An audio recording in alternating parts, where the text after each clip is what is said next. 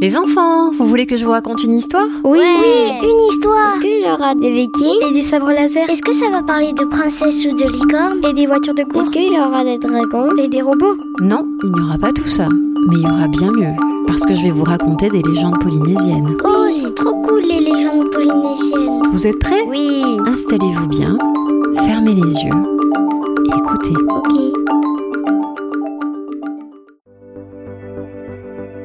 Je vais te raconter la légende de Teiti à Toakou. Kiukura et sa femme Toakou eurent un fils qu'ils appelèrent Teiti. Malheureusement, quelques mois plus tard, une nuit, le bébé Teiti mourut. Aucun des Traua de l'île de Mangareva n'ayant pu le sauver. Pendant sa maladie, tous les voisins, les parents et les amis avaient apporté des offrandes aux dieux pour obtenir la guérison de l'enfant. Ils étaient donc très déçus et très malheureux de la douleur des parents de Teiti. On mit le petit corps dans un cercueil en bois de mayore et Tiukura le porta sur son épaule jusqu'au marais. Là, le prêtre le glissa entre les racines d'un aura sacré et tout fut fini. Or, quelques jours plus tard, Wangaroa, l'esprit de la nuit et des ténèbres, vint à passer près du marais. Il vit le petit cercueil et, comme l'enfant était beau, il le prit et l'emmena chez lui, dans le royaume des ténèbres. Sa fille, qui n'avait pas d'enfant, fut heureuse de le Faamu. Mwengaroa, avec sa puissance d'esprit de la nuit, ramena le bébé à la vie et Teiti grandit et s'épanouit rapidement, chouchouté par Mwengaroa et adoré par sa nouvelle maman. Un jour, Mwengaroa dit à sa fille Je dois aller à la guerre. Fais bien attention à Teiti. Teiti, qui dorma, se réveilla. Où est mon grand-père? demanda-t-il. Il est parti à la guerre. Je veux aller avec lui. Mais non, chérie, tu es trop petit pour aller à la guerre. Teiti fut vexé. Je vais aller jouer avec mon harpon. Le petit harpon à la main, il alla jouer autour de la maison. Il s'amusait à le jeter de plus en plus haut, de plus en plus loin, de plus en plus fort, si bien que le harpon finit par tomber dans l'œil du grand chef qui faisait la guerre à Mwengaroa.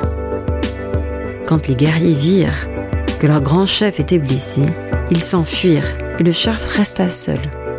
Et Mwengaroa en fit son prisonnier. Ce fut un jour de fête, et on chercha celui qui avait si bien lancé son harpon. Mais malgré toutes les recherches, on ne le trouva pas. Mwengaroa pensa alors à Teiti. Il se dépêcha de demander à sa fille Qu'est-ce que Teiti a fait pendant que j'étais à la guerre? Il a joué avec son petit harpon.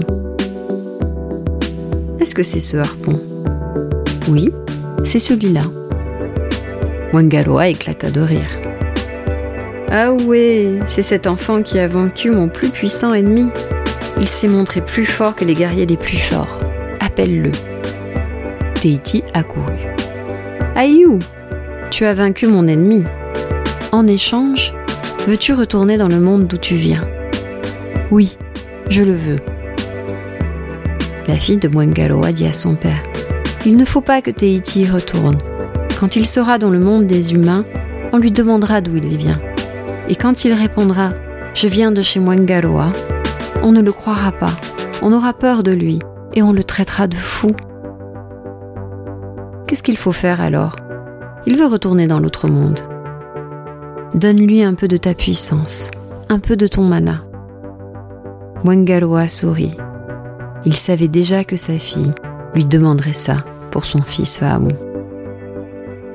Elle alla chercher son fils. Écoute ton grand-père et moi. Nous sommes d'accord pour te laisser retourner dans le monde des humains. Et ton grand-père va te donner un peu de ses pouvoirs. Fais bien tout ce qu'il te dira et sois courageux. D'abord, Mwengaroa fit grimper Teiti au sommet d'un très haut cocotier. Quand il atteignit la cime, des quatre coins du monde, des vents violents se mirent à souffler, giflant le cocotier de bourrasques énormes, le secouant de tous côtés. Quand ce fut fini, Teiti redescendit calmement. Wengaroa l'emmena dans une grande caverne, au bord d'un lac souterrain, et lui dit de plonger. Quand il remonta à la surface, son grand-père Fahamou lui demanda Qu'est-ce que tu as vu au fond de l'eau? Il répondit J'ai vu un homme très grand et très fort, avec un harpon dans l'œil. Plonge encore, arrache ce harpon et ramène-le-moi. Sans hésiter, Teiti plongea et ramena le harpon. L'esprit de la nuit des ténèbres le renvoya alors dans le monde des humains.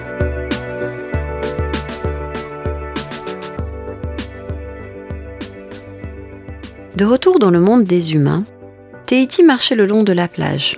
Le soleil était haut. Il vit deux enfants qui jouaient dans le sable. Ils essayaient de construire des maisons, mais elles s'éboulaient à chaque fois. Teiti proposa aux deux enfants ravis de construire leur maison. Grâce au mana du royaume des ténèbres, Teiti construit rapidement une extraordinaire maison de sable. Les enfants, émerveillés, coururent prévenir leur mère Viens vite voir notre belle maison, viens vite, viens vite. Mais il n'y avait plus rien sur la plage. Teiti avait démoli la maison. La mère gronda les deux enfants de l'avoir dérangée pour rien.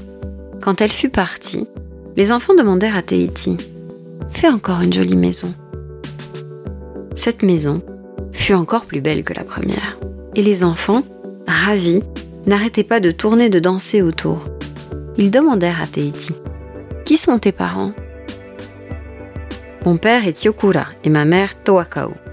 Mais ce sont nos parents. Ce sont aussi les miens. Les deux enfants vinrent dire à leur mère que la maison était reconstruite et qu'il fallait qu'elle vienne la voir. Elle refusa de se déranger à nouveau et elle les gronda. Alors les enfants lui dirent Il y a sur la plage un garçon qui nous a dit que son père est Yokura et sa mère Toakao. Elle ne répondit pas et les renvoya jouer. Tuikura revint de la pêche, et après le repas, il demanda aux deux enfants d'aller chercher un filet qu'il avait laissé dans la pirogue. Mais ce filet était si lourd que les enfants n'arrivèrent pas à le soulever. Ils le laissèrent dans la pirogue. Leur père s'étonna. Mais d'habitude, vous pouvez le soulever. Comment se fait-il qu'aujourd'hui vous ne puissiez pas Retournez le chercher? Revenu à la pirogue, il ne pouvait toujours pas le soulever. Alors, Teiti s'avança vers eux. Laissez-moi le porter. Alors, avez-vous rapporté le filet? Oui, nous l'avons rapporté, mais c'est un garçon qui nous a aidés. Comment? Vous laissez dehors un pauvre petit orphelin? Faites-le vite entrer et donnez-lui à manger. Ils s'empressèrent et firent manger Teiti. Toakao dit à son mari Les enfants m'ont raconté une drôle d'histoire sur cet enfant il leur a dit que son père s'appelle Tuikura et sa mère Toakau. Aussi le père demanda Enfant, qui est ton père et qui est ta mère Teiti répondit Mon père est Yukura et ma mère Toakau. Mais ce sont nos noms. Et nos enfants, les voici. Pourtant, c'est bien le nom de mes parents. Moi, je m'appelle Teiti à Toakau et il leur raconta ce qu'il savait de sa naissance. Tuikura interrogea sa femme. Que penses-tu des histoires de cet enfant? Elle répondit Je crois qu'il dit la vérité. C'est notre fils qui était mort et qui est revenu. Mais où vivait-il Et pourquoi es-tu revenu maintenant? Je vivais chez moi Garoa. Je suis revenu parce qu'il me l'a permis, car j'ai blessé le chef qu'il combattait. Les deux parents restèrent sans rien dire pendant très longtemps. Puis l'a dit Nous te croyons. Tu es notre fils. Tu es dans ta maison, auprès de tes frères. Quand vint la nuit, Teiti demanda à son père Où est ta maison sacrée? Elle est très abîmée. Une grosse branche a arraché une partie du toit. Ça ne fait rien. Je vais aller y dormir cette nuit. Tuikura y conduisait son fils. Tu vois, on ne peut pas y vivre. On voit les étoiles à travers le toit. Ça ne fait rien. Je vais y dormir cette nuit. Au milieu de la nuit, les parents furent réveillés par les hurlements d'une tempête. Pensant à leur fils aîné, vite, ils se levèrent. Sous la pluie battante, ils coururent vers l'abri de Tahiti. Quand ils arrivèrent, ils virent que la maison en ruine était transformée en une belle maison toute neuve. Dans le calme des murs, Tahiti dormait tranquillement. Toakau chuchota.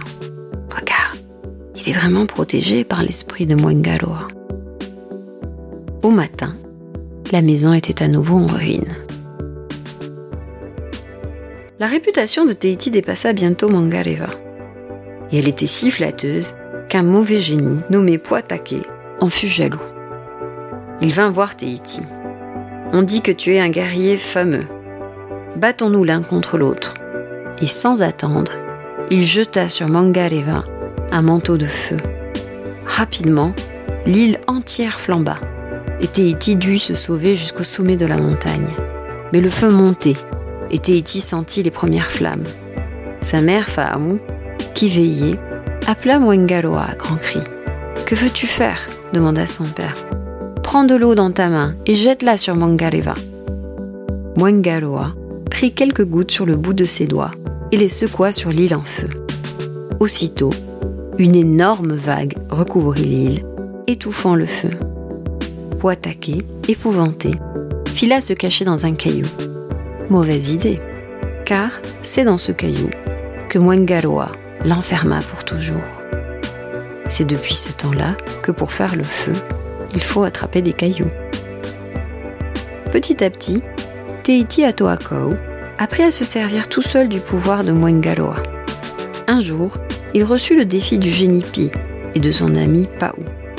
Tous deux avaient la forme de poissons hérissons. C'étaient des adversaires de taille. On disait de Pi qu'il l'avait, d'un coup de dent, presque coupé l'île de Tahiti en deux. Pi ordonna à la mer de recouvrir Mangareva, et toute l'île fut submergée jusqu'au plus haut sommet. Tahiti dut se transformer en oiseau pour échapper aux vagues. En voyant ça, Paou conseilla à Pi de ne pas continuer et de laisser tomber. Mais Pi, sûr de son pouvoir, répondit Ne crains rien, je suis plus puissant que lui, c'est moi qui vais le battre. Il était déjà trop tard pour lui. Tahiti, d'un grand geste, assécha la mer, et avant même que Pi n'ait pu plonger, le grand filet de Tahiti l'avait saisi aux ouïes. Paou, lui, put s'enfuir et cria de loin Mon ami, tu vois ce que ça coûte d'être entêté et de ne jamais écouter les conseils d'un ami. Maintenant, te voilà prisonnier, comme le génie attaquer. Reste ici et meurs. Moi, je me sauve. C'est ainsi que mourut-i, tiré au sec sur la plage. Le Hari Heiyaruto proposa à Teiti une alliance entre les deux peuples. En gage, il lui promit de fabuleuses couronnes d'ongles humains. Cette couronne était convoitée par tous les chefs alentours. Mais quand les gens de Tahiti vinrent chercher ce gage de l'alliance, Heiyaruto les fit massacrer par ses guerriers. Tahiti décida de venger les malheureux envoyés, venus sans armes et sur l'invitation de leur meurtrier. Il réunit quelques hommes pour enlever le Hari sans parole. La mère de Heiyaruto, qui était aveugle, entendit un bruit de rame sur le lagon. Elle appela son fils. Oh, hey J'entends des hommes venir sur la plage. Ce ne sont que des gens qui vont à la pêche, répondit le Hari. Oh, hey J'entends la mort venir sur la plage. Mais déjà, Teiti entrait dans la maison royale. Avec ses hommes, il captura Heiyaruto. Et, saisissant la célèbre couronne, Teiti cria Venez, gens de Hei, venez demain voir mourir votre chef. Quand ils furent loin sur la mer, ils entendirent un grand cri. Ahoué, Hei, Ahoué, mon fils, demain tes gens viendront portés par les vagues de la mer. Ahoué, Hei, adieu, mon fils. C'était la mère du Hari qui pleurait sur la plage. Le lendemain, tout le monde venu en pirogue assista à la mort de son Hari. Et Teiti ceignit la couronne d'ongles humains. C'est ainsi que le fils d'un pêcheur devint Hari, avec une puissance de Dieu. j'espère que cette histoire t'a plu.